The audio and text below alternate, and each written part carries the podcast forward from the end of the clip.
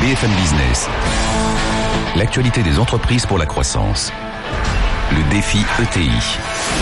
Fabrice Lundi.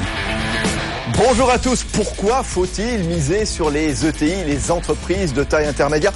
Parce qu'elles ont un rôle clé, évidemment, dans le tissu économique français et parce qu'elles peuvent donner aussi des, des, conseils aux PME qui veulent grossir.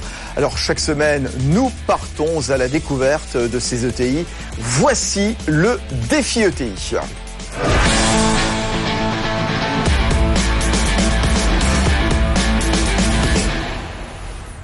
Oui, le, le, principe de ce défi ETI, c'est de vous apporter des, des conseils avec euh, des dirigeants d'ETI, avec euh, les meilleurs experts qui vont venir euh, chaque semaine. Oui, des conseils notamment pour grossir, hein, faire croître son entreprise. C'est peut-être avoir un nouveau regard sur la, la tech. On va parler de la transformation numérique, qui est un vecteur considérable donc de croissance, d'accélération.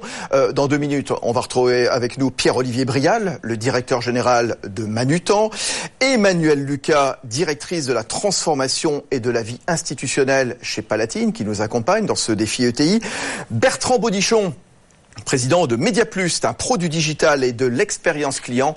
Évidemment, comme toutes les semaines, le week-end, c'est la règle. Avant de retrouver tout ce petit monde, voici le petit monde des ETI et Stéphanie Colo. Bonjour Stéphanie. Bonjour Fabrice. Euh, Stéphanie, on va faire un, un bilan. Donc, euh, la Banque publique d'investissement et des résultats encourageant donc pour la première promotion de l'accélérateur de PME de BPI France, diplômé donc il y a une dizaine de jours, c'était le 6 mars. Hein. Absolument, et cet accélérateur a été créé en 2014. Le but est de former des dirigeants de PME sur la stratégie à l'international, sur la gouvernance ou encore sur leur marque. Et en deux ans, sur les 60 entreprises qui ont suivi ce programme, eh bien un tiers sont devenus des ETI, essentiellement dans le secteur industriel. Il y a par exemple euh, C'est du matériel d'entretien de route. Il y a également le fabricant de matériel agricole euh, Pichon ou encore Socomore et l'équipementier aéro aéronautique est un très bon exemple de réussite hein, de ce programme puisque euh, il a vu son chiffre d'affaires passer de 38 à 50 millions d'euros. Euh, les PME accélérées ont aussi réussi à créer des emplois et à se développer à l'international, notamment en Afrique et en Asie. Voilà, c'est toujours un petit peu l'heure des bilans, même si on est mi-mars hein, 2016. La Banque Palatine, justement, partenaire de ce défi ETI qui poursuit son développement sur le marché des ETI, justement. Oui, la Banque Palatine compte désormais 2400 ETI parmi ses clients, soit une progression de 10% par rapport à l'année dernière et de 40% depuis 6 ans. Les encours de financement s'élèvent à 5,4 milliards d'euros et la Banque Palatine a fait du développement des entreprises intermédiaires son cheval de bataille. Bon, euh, on va terminer avec euh, ce rapport du Conseil national du numérique hein, sur la transformation numérique des PME, justement, ce qui va nous occuper là pendant les, les 20 prochaines minutes. Euh, le document, il est remis aux deux ministres, Michel Sapin et Martine Pinville. Oui, on rappelle Martine Pinville en charge des PME au gouvernement pour tous ceux et celles qui ne le sauraient pas. Et c'est un véritable plan d'action national donc visant à accélérer la transformation numérique des PME. Oui, et le plan s'appelle Croissance connectée, les PME contre-attaque. Rien que ça. Il faut dire que le retard pris par les entreprises françaises dans le numérique limite gravement leur performance. Du coup, le CNN a fait euh, propositions, parmi lesquelles la formation des dirigeants en charge de la stratégie numérique dans leur PME, une aide financière régionale ou encore la création d'un réseau d'accompagnement chargé de sensibiliser les PME en demande dans les régions. Merci Stéphanie. Oui, Stéphanie, évidemment qu'on ne quitte pas puisqu'elle va nous présenter dans un instant eh bien, cette ETI qu'on a décidé de mettre en avant dans ce défi ETI à propos de la transformation numérique. C'est donc Manutan et dans quelques instants, on retrouvera son directeur général délégué, Pierre-Olivier Brial. Vous connaissez le catalogue La Redoute? Eh bien, pour les entreprises, il existe le catalogue Manutan. C'est un peu l'inventeur de la vente à distance sur catalogue pour les boîtes et les collectivités. Et le choix est large, du mobilier de bureau, sièges, lampes, tableaux, au rayonnage dans les entrepôts, en passant par l'emballage, la vidéosurveillance ou les essuie-mains. En tout, plus de 80 000 produits. Bref, une véritable caverne d'Alibaba. Et ça fait 50 ans que ça dure. L'entreprise a été créée par André Guichard et son fils Jean-Pierre. Aujourd'hui, c'est Xavier, la troisième génération génération qui est aux commandes. Aux côtés de Pierre-Olivier Brial et Brigitte Offray, ils ne sont pas de trop pour diriger Manutan et ses 23 filiales implantées dans toute l'Europe. La boîte pèse aujourd'hui plus de 600 millions d'euros de chiffre d'affaires, mais Manutan, ce sont aussi 25 sites web. Il faut dire que l'entreprise a pris le virage du numérique dès l'année 2000 en créant une plateforme commune à toutes les sociétés du groupe. Pour poursuivre le virage du e-commerce, Martin Sauer a été nommé Chief Digital Officer de Manutan. Il vient de lancer un d'innovation digitale où sont testés des applis mobiles ou encore des objets connectés. Euh, Pierre-Olivier Brial, donc on vient d'entendre euh, ce que nous racontait Stéphanie Colo. C'est vrai qu'on est euh, vraiment au cœur de ce qu'on appelle la transformation numérique. Hein. la relation client, c'est vrai. Vous avez 600 000 adresses clients dans le monde en catalogue. Il faut les connaître. Il faut mieux les comprendre, hein, mieux leur répondre. Et c'est là que la transformation numérique, elle s'impose. Tout à fait. Internet nous a obligés à mieux connaître nos clients. Alors paradoxalement, Internet nous a amené à avoir beaucoup plus de petits clients, puisqu'avec la taille de notre catalogue, au départ, on les prospectait pas. Et Internet nous a aussi renforcé notre relation avec les très grands clients, puisque à partir du moment où le digital est arrivé, ils ont voulu commencer à prendre le contrôle de leurs achats et ont voulu nous rencontrer. Donc paradoxalement, Internet nous a aussi fait recruter des commerciaux. Ah oui, euh, vous avez en quelque sorte allé inventer la, la VPC en, direction par catalogue, hein, en mm. direction évidemment des, des, entreprises, des collectivités. La suite logique, bien sûr, c'est le e-commerce. Hein. Oui, tout à fait. Ce qui était d'ailleurs le départ de notre transformation digitale a d'abord été l'e-commerce. Mm en 2001. Et Emmanuel Lucas, donc directrice de la transformation de la vie institutionnelle à, la Banque Palatine. Euh, la transformation numérique, on va quand même expliquer d'un mot, parce que j'ai l'impression que parfois, c'est une notion un petit peu fourre-tout, non? Alors, effectivement, la transformation digitale, ça regroupe beaucoup de choses. Euh, si je prends le, juste le slogan que l'on a au niveau du groupe hein, BPCE auquel appartient la Banque Palatine, c'est euh, le, le principe de proximité dans un monde digital. Donc en fait, c'est ça le point commun de tous les programmes digitaux de l'ensemble des entreprises, c'est de s'adapter à des évolutions de comportement, des évolutions des besoins des consommateurs qui ont émergé à travers, bien sûr, les nouvelles technologies. Et donc, les autres points communs, ça va être la méthode pour y arriver. Donc, une méthode en mode projet, du coworking, une impulsion très forte de la direction générale, ça c'est un point commun également. Il y en a d'autres sur lesquels on pourra revenir. Bien sûr, et c'est intéressant ce que vous dites parce que on va le voir hein, pendant les quelques 20 minutes euh, qui vont nous occuper sur ce sujet justement. Quels sont les bons outils euh, qui est-ce qui va être le chef d'orchestre quelque part à l'intérieur d'une PME euh, de cette transformation numérique? Bertrand Baudichon, je le disais, donc à, la tête de la, filiale française de, de grand groupe allemand de communication. c'est quoi vraiment les, les objectifs visés quand on parle de transformation numérique? C'est quoi? C'est attirer fidéliser les clients, euh, réussir l'expérience utilisateur pour, nous, c'est tout ça à la fois. C'est euh, l'opportunité de, faire à la fois de l'acquisition de nouveaux clients et, euh, et d'entretenir la relation des, des, clients existants, de faire d'utiliser le digital et la donnée qu'il y a derrière le digital pour rendre plus pertinent le, la, posture de la marque vis-à-vis de, de son public, que ce soit un prospect pour l'attirer ou un client existant qui souhaite être traité comme un client qu'on connaît bien. Euh, c'est la possibilité pour nous de faire varier le message, donc la pertinence de la posture de la marque en fonction de la personne à qui on s'adresse, selon qu'il est client, selon qu'il n'est pas client. Euh, et, euh, et pour nous euh, communicants, c'est aussi, euh, euh, on a aussi une nouvelle mission avec la transformation numérique des, des, des ETI, c'est les aider parce qu'ils sont moins outillés que des grands groupes euh, les aider à protéger leur capital data et ah. leur euh, et leurs euh, données et donc leur business des grandes plateformes qui assez souvent dans le cas des ETI donc quand je parle des grandes plateformes c'est les Gafa peuvent peuvent assez vite s'imposer comme un intermédiaire inévitable et, et, s'imposer dans dans l'intermédiation entre ces ETI qui ont besoin du digital pour accéder à des clients. Le digital étant trusté à 70% euh, par euh, des grandes plateformes. Euh, la transformation numérique chez, chez Manutan, on vient d'écouter Bertrand Bodichon qui, nous rappelait l'intérêt, donc les objectifs visés, hein, quelque part, avoir une vision plus complète de sa clientèle, comment mieux la connaître. Qu'est-ce que vous avez fait, vous, chez Manutan, en matière de transformation numérique Comment on accompagne cette transformation digitale d'une ETI familiale, hein, avec la, la, famille Quichard euh, euh, à la manœuvre depuis maintenant quoi 50 ans, nous rappelait Stéphanie il y, a, il y, a, quelques instants. Tout à fait. Alors, moi, je crois que la première chose dans la transformation digitale, c'est d'abord d'oublier le digital au début. Parce que on est face à une telle vague de transformation qu'il faut un point d'ancrage. Et nous, le, la bascule vers le digital, c'est aussi accompagné d'une refonte de notre mission. À quoi sert l'entreprise? Quelles sont les valeurs? Avoir un point d'ancrage pour que les collaborateurs puissent s'engager dans le digital et puissent faire face aux vagues d'innovation permanente. Donc une mission très claire, entreprendre pour un monde meilleur, des valeurs fortes. Évidemment, après, il y a une transformation à opérer. Alors, il y a une transformation culturelle ah, bah ça, importante. Mmh. Donc, nous, on a construit une université d'entreprise où nos collaborateurs viennent découvrir ce qu'est le digital. Parce que c'était pas évident au départ pour eux Non, c'était pas évident. Il y avait des résistances, vous avez rencontré un peu des... Oui, des résistances. Peut-être pas des résistances, mais en tout cas des doutes, des questions en disant qu'est-ce que c'est que ce truc quoi? Oui, parce qu'au départ, euh, digital était égal à e-commerce pour nous. Ah. Progressivement, on a commencé à comprendre que c'était une refonte certes de l'expérience client, mais aussi de l'expérience fournisseur et de l'expérience des collaborateurs. Et c'est le plus dur de les sensibiliser, les, les, collaborateurs, quand on parle de transformation numérique ou pas? Oui, il y, y, a toujours une peur par rapport à la transformation numérique. En plus, aujourd'hui, on véhicule euh, beaucoup de une image d'un monde de demain où tout sera numérique et où les hommes n'ont plus n'ont plus de place. Et donc, il faut expliquer comment les métiers évoluent.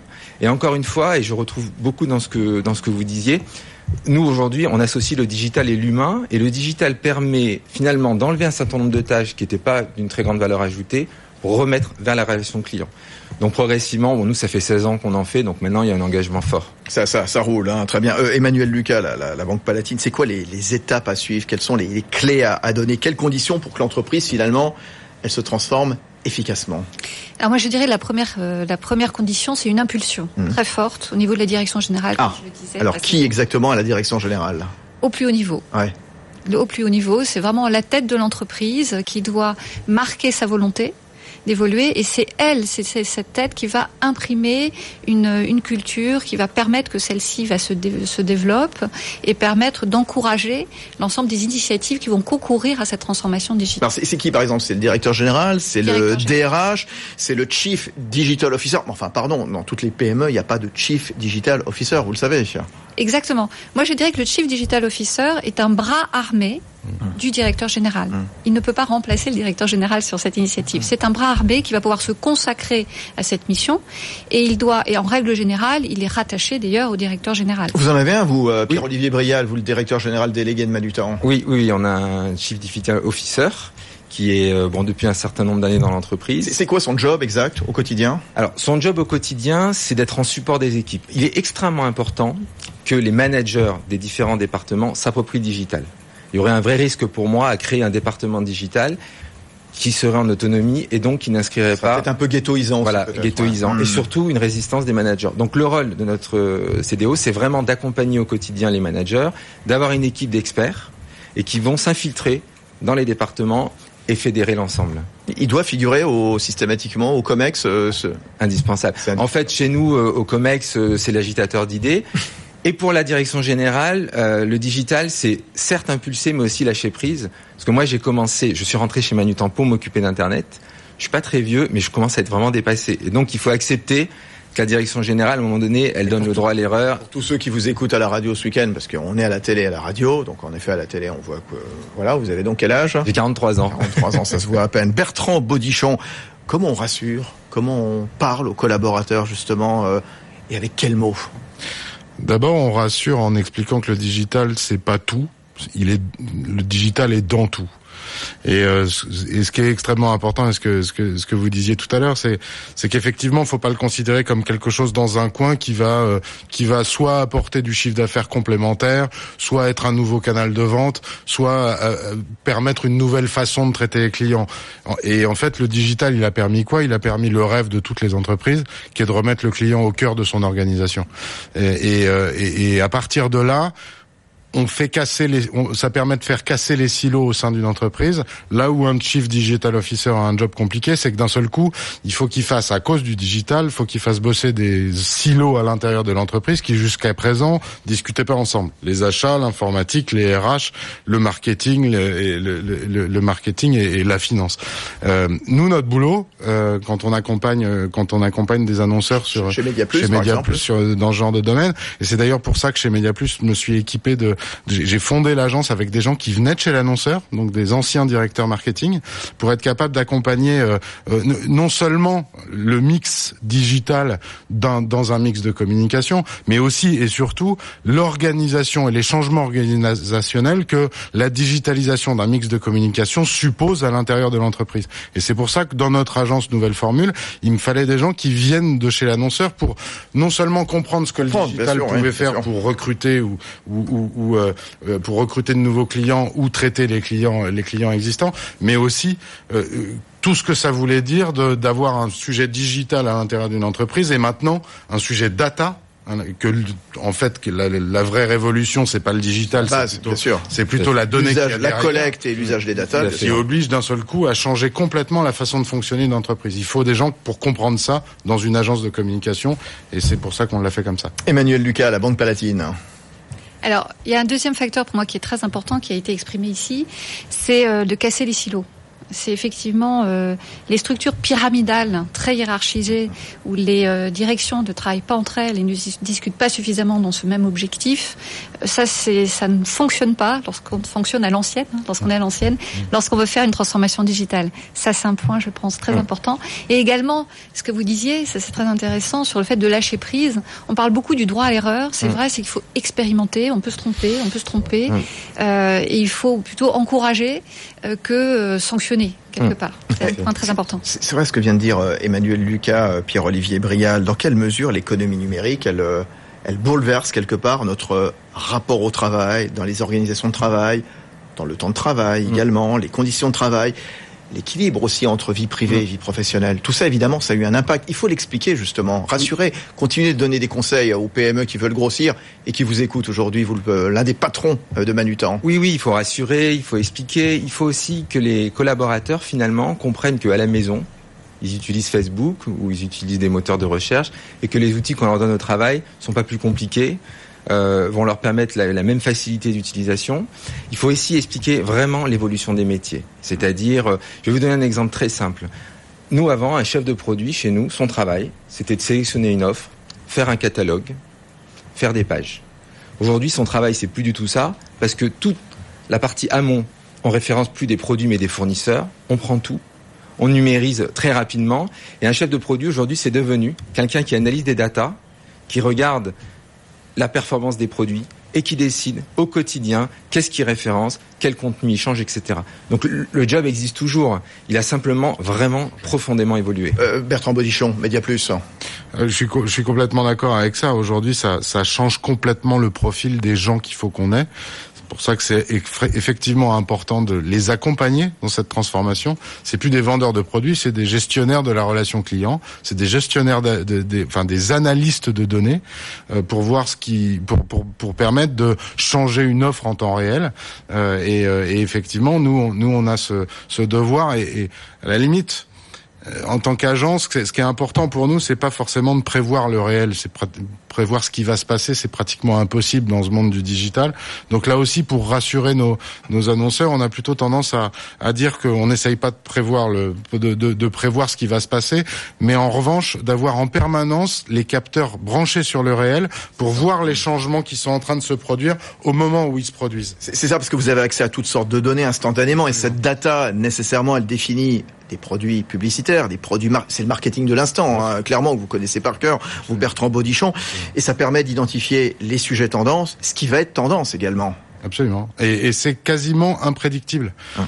Euh, donc euh, l'important, c'est d'avoir un système de mesure holistique qui mesure tout et suffisamment en temps réel pour permettre aux décideurs que vous êtes de décider de référencer un produit ou de le déréférencer, de changer un prix en temps réel ou pas.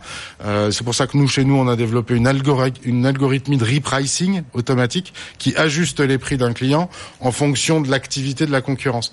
Et, ça, qu'est-ce que ça vous a apporté au, quotidien, alors justement, chez, chez Manutan? Nous, ça a tout changé. Fondamentalement, ça a tout changé.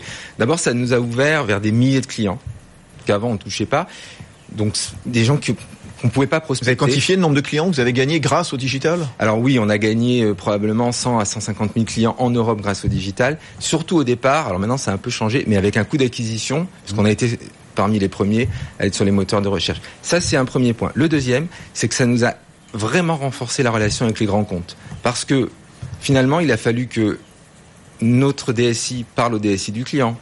Il a fallu multiplier les contacts et aujourd'hui, ça nous a vraiment renforcé très fortement avec beaucoup de grandes entreprises. Juste sur l'organisation du travail, puisque c'est vrai qu'on l'a un petit peu effleuré euh, tout à l'heure, comment est-ce que le, numérique assouplit quelque part les, organisations? Est-ce qu'il réinvente le, travail? Est-ce que les managers ont toujours quelque part un, avenir? Alors oui, nous, nous vraiment, on est à la fois on est à fond dans le digital, vraiment c'est notre évidemment, comme tout le monde, on passe beaucoup de temps dessus, mais on insiste énormément sur la relation humaine. Chez Manutan, on a construit un siège où on a multiplié les occasions de se rencontrer.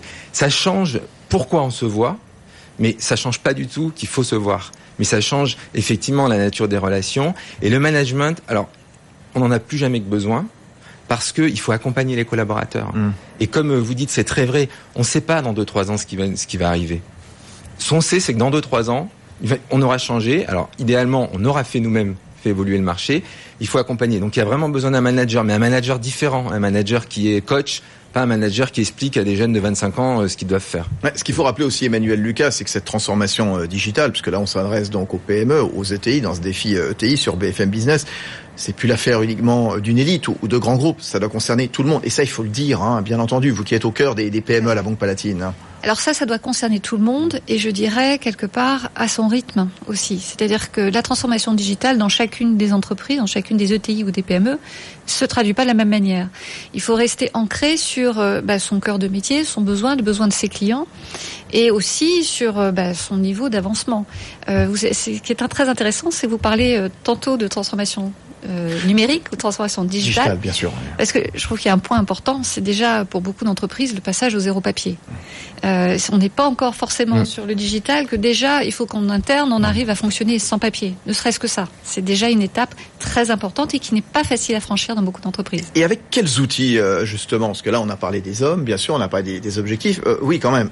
Manutan, vous nous le disiez tout à l'heure, vous avez lancé un, un lab d'innovation digitale pour tester quelque part les applications euh, mm. mobiles, le big data, les objets connectés, etc., etc. Bon. Euh, vous puisez aussi votre force sur une grosse vingtaine de, sites web marchands opérationnels. Mm. Hein. Euh, on sait que le, taux d'équipement il est souvent faible hein, dans les, PME en matière de d'informatique, de, mm. digital, de, numérique. Un tiers des PME, par exemple, n'a pas de site internet, par exemple de quoi équiper l'entreprise, de quoi équiper les collaborateurs? C'est quoi Qu'est-ce que vous donneriez comme conseil? Ah, moi, le premier. Il y avait un retour vaguement d'une quinzaine d'années sur. Euh, sur Alors, premier conseil que je donnerais, c'est qu'il faut que le DSI hum. soit pleinement partie prenante. Hum.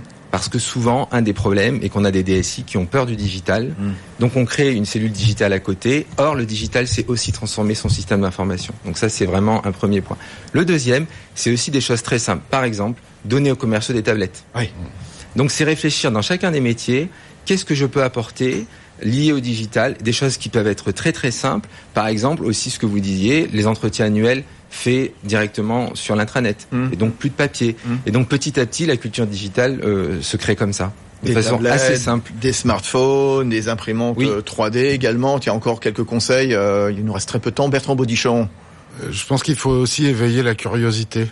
Parce que dès qu'on regarde un tout petit peu tout ce que le, le numérique ou le digital permet de faire de mieux dans notre monde, en fait, d'un seul coup, ça fait moins peur euh, quand on a, quand on est en face du changement au sein de son entreprise.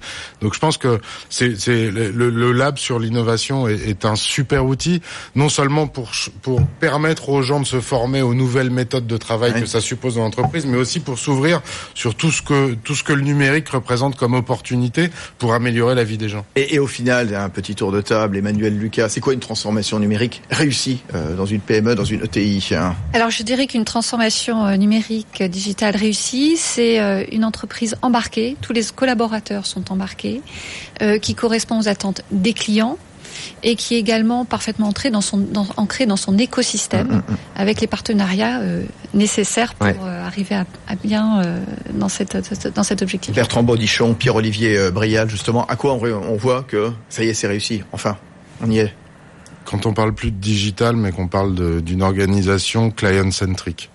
En tout cas, ce que vous nous avez prouvé, vous, chez, chez Manutan, c'est qu'une entreprise qui réussit sa transformation numérique, elle est plus performante que les autres et on grandit plus vite.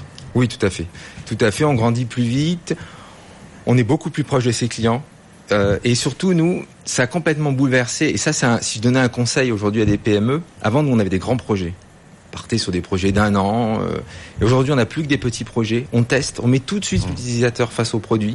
Alors, par exemple, on lance euh, lundi prochain la possibilité pour les clients de voir leurs produits en 3D. Mmh. En quatre itérations, ça a été fait, là où ça n'aurait pris deux ans avant. Bon, merci beaucoup Pierre-Olivier Brial, c'est le directeur général délégué de Manutan, avec nous également Emmanuel Lucas, directrice de la transformation et de la vie institutionnelle de Palatine, qui nous accompagne chaque semaine, chaque week-end dans ce défi ETI. Et puis Bertrand Baudichon, donc à la tête de Media Plus, c'est un pro du digital, un pro de l'expérience client qui accompagne justement eh bien des, des PME, des ETI. Euh, c'est pas fini, euh, comme chaque semaine, la BCDR ETI avec un, un patron d'ETI, c'est Fred Frédéric Coirier, président des cheminées Poujoula, avec trois mots aujourd'hui qu'il a choisi résilience, savoir-faire, monter en gamme. BFM Business, le défi ETI, l'ABCDR. Les ETI appartiennent pour la plupart à un actionnariat familial depuis plusieurs générations. Cet actionnariat engagé permet de maintenir une stratégie claire et lisible et surtout de passer des périodes difficiles sans renoncer à l'investissement. Depuis 30 ans, la France subit une désindustrialisation massive, notamment liée à la perte du savoir-faire. La faillite du système de l'apprentissage en est la meilleure preuve. A contrario, les ETI ont fait le choix de développer la formation pour améliorer les qualifications, les compétences et justement reconstituer ces savoir-faire. Implantés dans les régions euh, partout en France, les ETI participent à la constitution de filières avec des PME, des TPE, des start-up euh, mais également des clusters avec des centres de recherche, des universités. Cela concourt à développer les efforts de recherche et d'innovation sur le territoire. Voilà, montée en gamme, savoir-faire, résilience. Frédéric Coirier, le président du directoire des cheminées Poujoula. C'est fini pour ce défi ET. On se revoit évidemment le week-end prochain sur BFM Business, à la télé, à la radio. Euh, gros plan sur la transmission d'entreprise fondamentale. Bien sûr, on sera avec euh, des experts et puis un dirigeant d'ETI avec Christian Debru à la tête de Sazik. Vivement le week-end prochain. BFM Business, le défi ETI, l'actualité des entreprises pour la croissance.